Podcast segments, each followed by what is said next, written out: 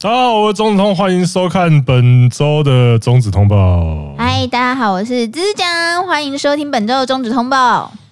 So this，今天的第一个新闻呢，就是新法集成爱上未央隐退。这个其实爱上未央这个女优。我是看到这个新闻之后，我才看到她的作品。我说真的，因为他是谁啊？他作品很少，他是从 S O D 出道的一个以女大学生为卖点的女优。啊，好看吗？我觉得不是，应该就是气化单体那种。对，但是她很特别的地方在于说，她是第一个说，因为。明确的指出说，哦，我因为受到 AB 心法的影响而隐退的人，对，因为他就是说新法上路之后，他在七月八月就是根本就没有片可以拍，嗯，所以他就是没办法。啊，因为他就是说他在隐退，我觉得他隐退的声明写的蛮，其实写的真的蛮好的，大家可以去看一下，就是他里面就有提到说，就是说我今天会隐退是因为说。我没有能力去取得说不会被新法影响的地位，因为例如说，你看，呃，专属女优基本上就是变化不大嘛，就不会被影响。对，可是像他们的话，就是工作马上受到严重打击，没错。所以他就是说，他是没有取得那个那个地位是他的问题，但是他还是觉得说他的梦想就这样被。新法给打碎了，这样子。嗯，因为他他自己的话，他他说他的梦想就是可以一边拍片，然后一边去捐钱给那种动物保护机构。梦被打碎，忍住悲哀。干你娘！早知道就不讲梦被打碎。对，因为他也是很爱护动物，然后又想说可以一边拍片。做这件事情，可是最后也没办法。他说，接下来就是回归到一般人的生活里面这样子。那封面看起来蛮可爱的，而且我觉得他喜欢支持动物爱护的活动，我觉得嗯，赞哦，会蛮有好感。可是就是真的很遗憾的，因为他自己的话就是说，拍片的过程其实是让他呃是让他开心的哦。啊，结果最后就是。结果不如预期啊！大家还是可以去看一下，因为他其实我必须说啦，就是你回头去看他的作品，就会觉得说，其实脸蛋不差，身材也还不差，可是就是不到顶尖那样子。好，第二个新闻就是新一代老司机神器 PSVR Two 即将上市啦。对，这个会会挑出这个新闻，也是因为前阵子有观众就在问我说，如果他现在。想要买 PSVR 或是买那个 Quest，现在叫 Meta Quest Two。对，现在要买这两款的话，他推荐我买哪一款啊？我给他的答案是都不要买 啊。可是我感觉他很急，他要他要追问我说啊，如果真的要这两台买一台，我他妈我就跟你讲说你不要买。然后他就一直 他就问我说啊，如果这两台真的要选一台，我选哪一台？那我就觉得说，您可能还是选。Quest Two，因为因为也就是 Meta Meta Quest Two，因为它毕竟比较方便。因为呃，PSVR 我以前也体验过，它主要就是你又要架 PS，你要架 PS Four，然后你要接一堆线，接一堆那个感应盒，嗯，就是最后套起来，你他妈像科学怪人一样，那是真的很麻烦的一台机器。那而且它就是宣布说，二零二三年初 PSVR 二就会上市，而且它就是全面支援 PS 五嘛。嗯，那它也是吸取了其他家 VR 作品的特色，就是说，例如说，你可以透视到，因为你用 VR 的时候，我们之前在 VR 评测里面就讲过，说你最大的隐忧就是你在享受的时候。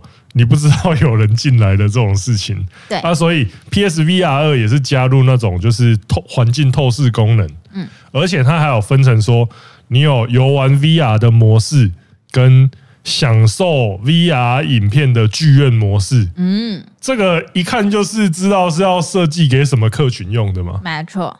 但是呢，如果你要用 PSVR to 看片的话，它还是必须要有日本账号才可以下载电影院的 App。对，这个是比较麻烦，就是你还要办一个 PS Network 的日本账号。就是我自己是有办一个啊，所以不然的话我也没办法看那个 DNA 啊。你只要有那个之后连接，你这样就可以看。因为你 DNM 账号跟那个，你只要原本就有 DNM 账号的话，那你下载那个 App 之后，你就可以在 VR 上面尽情享受了。So this 大家如果明大家如果明年的话，还是可以观望一下这个商品到底怎么样。好，接下来第三个新闻是十年生涯告一段落，若月玛利亚隐退。诶、欸，可能会比较有一些观众比较不知道他是谁，因为他真的不知道呢。他作品其实不多。嗯，那我个人是觉得说他脸蛋算是很好看，因为我有看过本人了，因为他来台湾两三次了。因为本人感觉如何？本人就是那种标准的美少女造型那种啊，哦，人也蛮亲切的。那台湾观众如果比较对他比较熟悉的，可能就是说他跟梁宫琴音有那种义姐妹关系。哦，对，那现在两个人都宣布隐退了，就还是有点惆怅了。可是你一想到说他们其实也出道很久的一段时间了。So this. 对，大家还是可以回顾一下。那今年十月也会有他最后的生日会活动，落在日本的朋友也是可以去参加一下的。嗯，然后他是在明年三月结束女优生涯。好的，就让我们祝福他吧。接下来第四个新闻是 OG 与现役的战争新法争议。哦，这个其实最近是真的非常白热化，因为就是反对新法跟支持新法就是。呃，反对新法那边就是一直会靠北一件事情，就是说你支持新法派到从从开始到现在，你根本就没有找现役的业界人士出来帮你们站下，还是怎么样的？嗯，就是你根本这个法案过程好像完全忽略业界的想法到底是什么。对，那其实呃，支持就是新法派，就是新法派的那些人呐、啊。他们其实也是有找一些，我们之前就有讲过嘛，像上元雅一，嗯，他就是支持新法派的。对，那后来他们有找一个，就是呃，蛮入力于在那种资源女优活动上面，蛮蛮努力的一个，叫做小室有理。那观众一定也不知道他是谁，因为他在拍片的时候，可能在座有一些观众还没出生。对，她就是那么久远的女优，那我也还没出生，这应该啊，应该对。那小室有理他出来的话，他是支持新法派，那以他也是以他过去的经验，在讲说这个业界确实有很大的问题，而且是那个时候的业界，对，因为他就是他出来讲话之后，他就是他还要分享一些经验，就是说，呃。他就是有提到说，有一些退役女优，她后来在转行做找第二行业的时候，就是因为他以前女优的身份遭受到很大的困扰，嗯，就是觉得说这就是女这个社会给女优带来的困扰，然后就是所以需要新法来解救这些那种感觉，嗯，那当然听在现役的眼中听，那当然听在现役的耳里就非常不是滋味啦。就是我们的那个反反反新法大将军，就月岛樱就直接跟他杠上啊。嗯，就是说你根本不知道现在业界的情况怎么样，而且讲到后来，他是直接在推特上面就是呛说他很讨厌小室有里。那大家对日本人的认知就是应该会直接用推特公开讲说我很讨厌那个人，很少，那是真的讨厌的。嗯，对，因为我觉得这就是年代的差别啊。就是有点像是说，那种可能经济起飞年代跟现在那种对很多事情的看法就不会一样。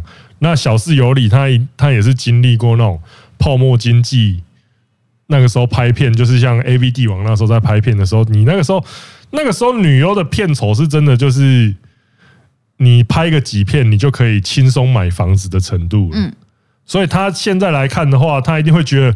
干，现在这些女优跟乞丐一样啊！那些气化单体女优的片酬，在他眼中一定就是说，干这些人领的钱跟乞丐一样，为什么还要这样作践自己？但因为就那时候的女优的数量跟现在女优数量其实也天差对对对对，差非常多啊！而且在那那个时候，也就是说，业界是真的跟那种地下行业真的是牢牢的挂钩在一起的。你说现在的话，可能就是。一定也有关系，可是你就是不会这么明目张胆的，嗯，对啊。然后那个时候也是真的，就是会有什么那种都市传说，什么欠钱会被抓去拍片，还是怎么样的那种情况。所以我觉得这其实就是两代人的那种思维差异。可是这个东西有牵扯出一个案外案哦，因为他们现在反新法人士，他们现在就是在。靠北一件事情，就是说，因为，呃，他们发现，就是支持新法的其中有一派，就是一些社会记者，然后那种人权社会记者跟社会福利的领导，他们鼓吹新法，鼓吹的非常用力。那现在就是有一个阴谋论，我先讲哦，这这有点阴谋论的味道。他们就是觉得说。呃，现在就是用新法把那些女优都逼到说你生活困境进退维谷的情况，然后这个时候他们那个社会福利团体就会出来说啊，我们来帮助你们啊，啊，帮助你们，我我那些社会福利团体照顾的 case 突然暴增，一带一路，师傅这可以讲吗？师傅这不能讲吧？反正就是他就是说。这个这个基本上就是社会福利团体为了争取更多的政府预算的一个阴谋啦，就是一个水很深的概念。但是这个东西是真的在反新法派人士之间算是传的沸沸扬扬，就是有人说干你们这根本就是发那个灾难财那种感觉，有蛮像。所以我就觉得说接下来应该还会更更加的白热化。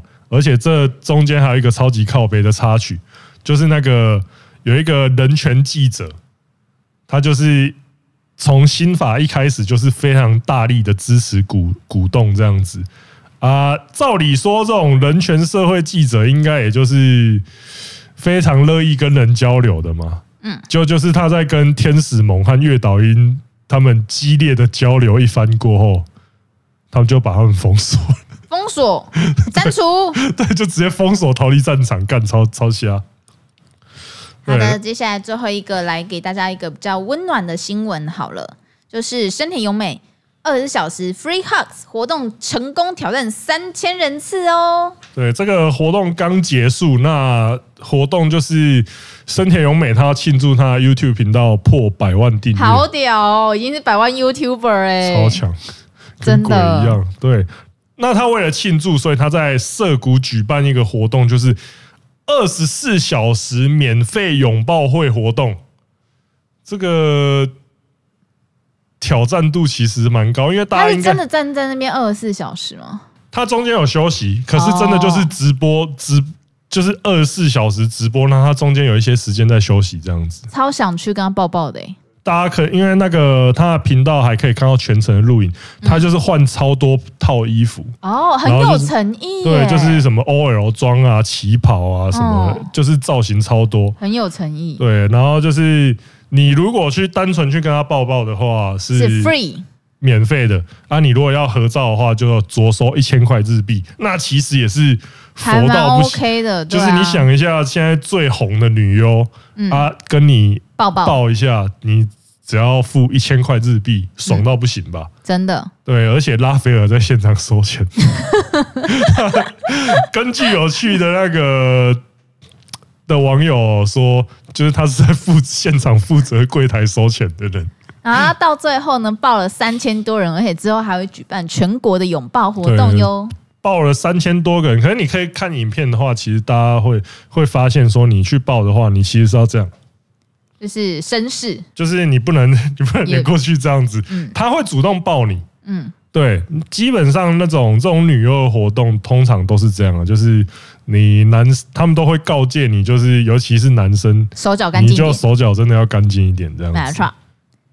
好的，接下来下一趴是很受大家欢迎，但我们有点久没有出现的单元，就是我们怀念他。今天我们要介绍的是小象美奈子。对，这个她真的算是业界历史上最有名的异能人女优之一。因为他是真的有演艺圈蛮不错的时机在，那因为他十五岁的时候就已经出道当写真女星，然后也有拍过广告，也有拍过电影，所以就是他是真的算是大咖等级的。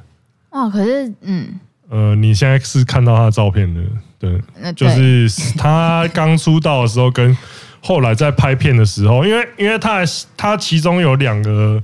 他的兴趣就基本上就两个，就是抽烟喝酒，所以他的身材在膨胀的速度是比较快一点。他的那个称号，我觉得还蛮适合后来的身材。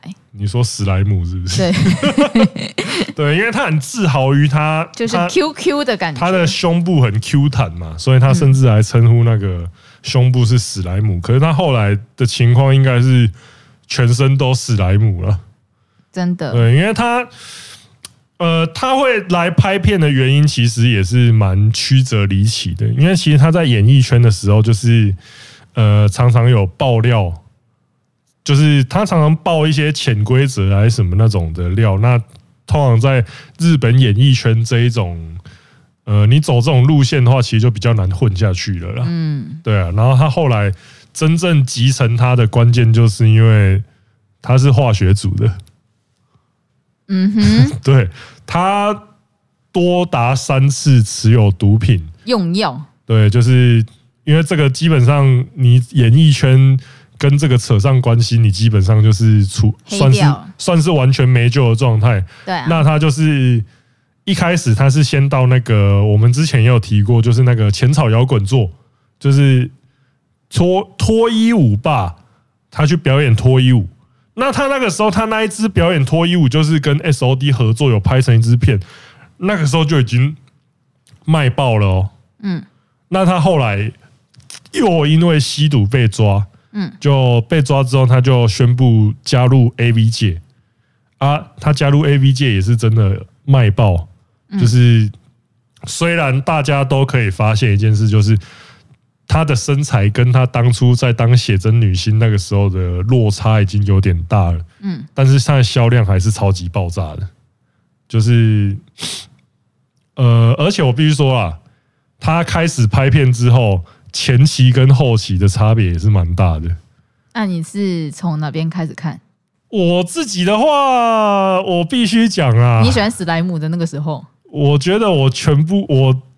对，你就是喜欢史莱姆的那个时候。我前期后期都会看，但是如果真的要我推荐给大家的话，我只能推荐前期，因为他后期是真的，他后期是真的。你没有办法吗？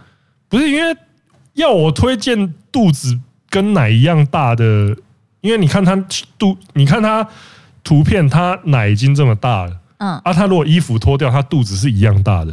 那你喜欢吗？我觉得还行啊。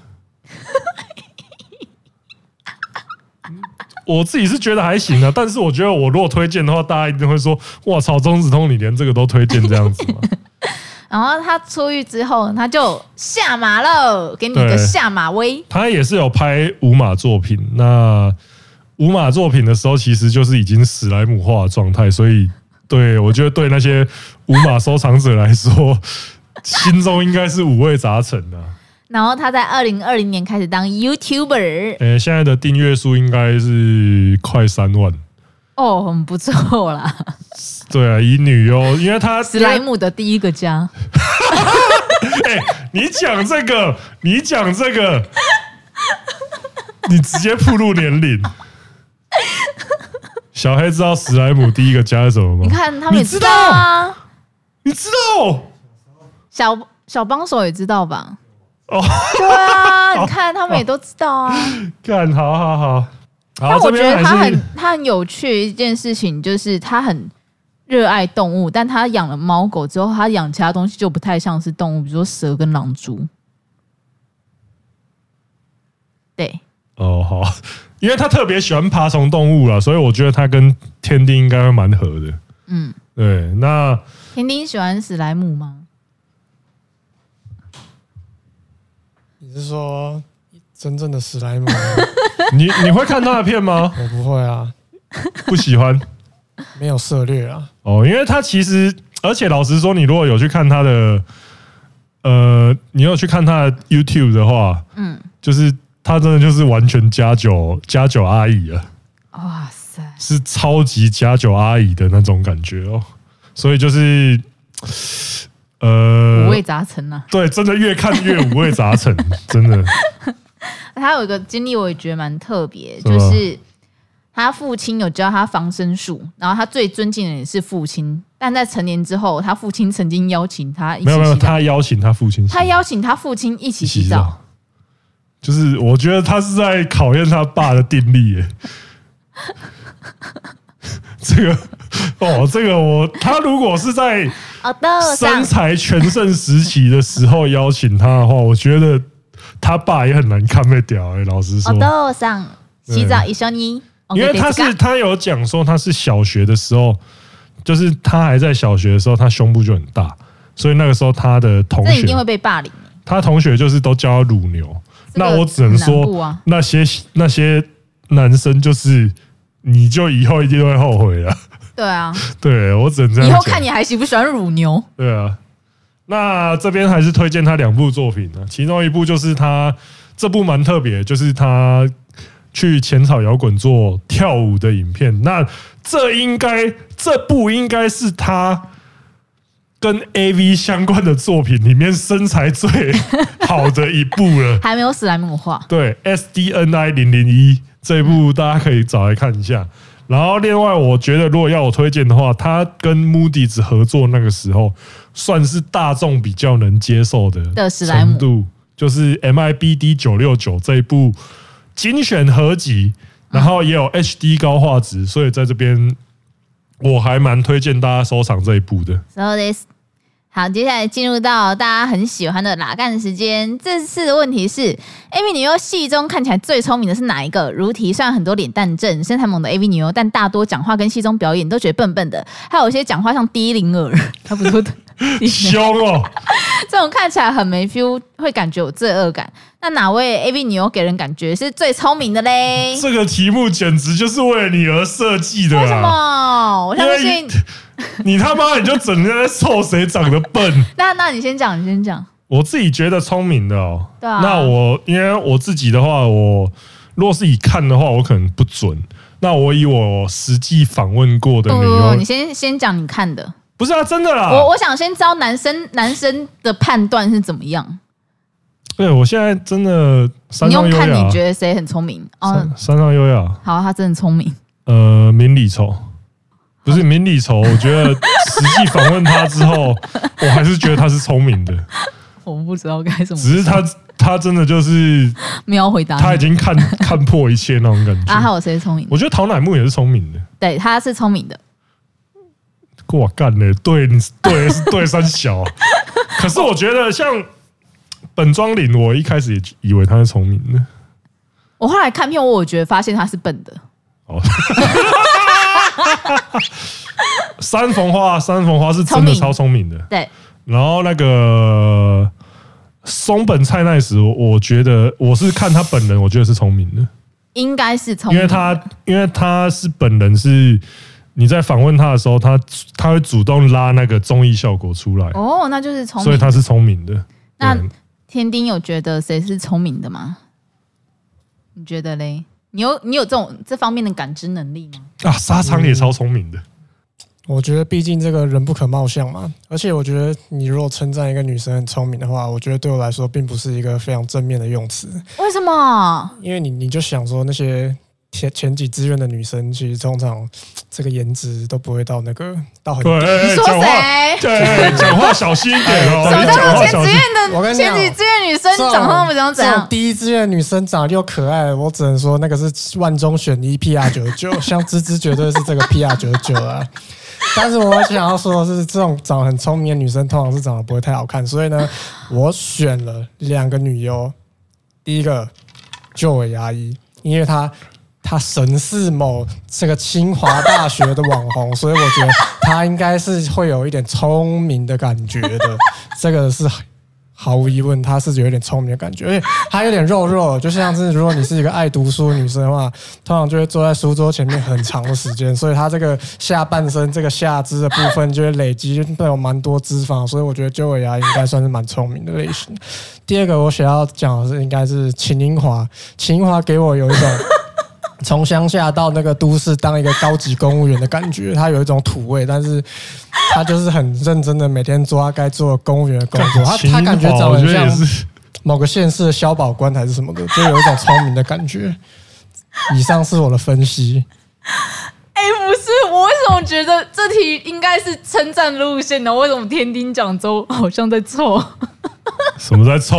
讲话注意一点这这两个他举例的方向都是错的。没有啊，反正讲出是吧？反正都已经讲出来了，你怎么办？啊，就会看起来很聪明啊，就说哎，你看起来很聪明啊，这种感觉啊。不然不然，你为什么你你就直接讲别人很漂亮就好了嘛？为什么你要说别人长得很聪明？哈，我是想要看起来很聪明的这种称赞的哎。可是因为我刚刚前面说人不可貌相啊，嗯、我就觉得这种对啊。那那个嘞，黑江呢？我觉得我不一定是看他们的片觉得他聪不聪明啊，只是我对这个女优的感觉。那我就讲三个面向的，像我觉得香泽男是个全方位的聪明，哦、他是。但我想讲的是，他是那种，就是他本身素质很好，但是他工作上很敬业，所以他可以很好的发挥出来。他完全知道自己在干嘛。对。那我那桃乃木是另外一个面向，我觉得他看起来像是个心机的婊子。他非常知道怎么利用自己的优势来创造他他在工作上的成就。他如果没有在拍 A 片的话，我相信他可以靠他的身体骗到非常不错的男人。以上是黑化小黑。还有第三个，第三个你们一定想不到我要讲什么。我要讲的是安斋拉拉。哇，他非常的聪明，他知道他。我给他四个字，他是大智若愚。他他可以非常慵懒的在片中这样子表现，但是大家依然买，依然看片，片上依然用他。他想拍就拍，想不拍就不拍。他是我心中最聪最聪明的 AV 女优。哎哎，他讲的很好。的确，其实安斋酱真的是很聪明。大家一直靠北他，可是。